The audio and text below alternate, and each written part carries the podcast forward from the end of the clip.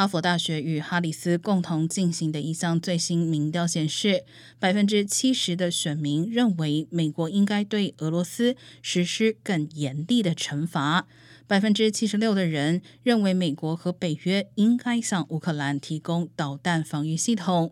百分之七十一的人认为应该向基辅派遣军用飞机。此外，百分之五十七的人表示，美国和北约应该在乌克兰上空设立禁飞区，以阻止俄罗斯的空袭。